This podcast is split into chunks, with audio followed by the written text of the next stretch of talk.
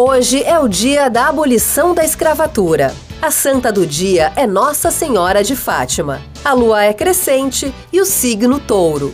Hoje é o centésimo trigésimo terceiro dia de 2022. Faltam 232 dias para acabar o ano. O dia 13 de maio na história.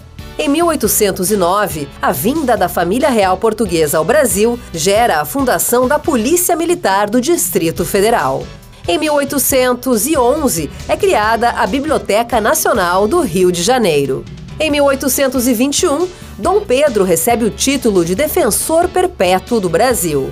Em 1888, a princesa Isabel assina a Lei Áurea, libertando todos os escravos no Brasil. Em 1917, três crianças portuguesas têm a primeira visão de Nossa Senhora de Fátima em uma aldeia perto de Lisboa. Em 1926, é inaugurada a Ponte Ercílio Luz, na cidade de Florianópolis. Em 1965, os Rolling Stones gravam Satisfaction, um de seus maiores hits. Em 1981, o Papa João Paulo II é ferido em um atentado na Praça de São Pedro, em Roma. Em 2006, rebeliões ocorrem em várias prisões do Brasil. Em 2014, explosão em uma mina de carvão subterrânea no sudoeste da Turquia mata 301 mineiros.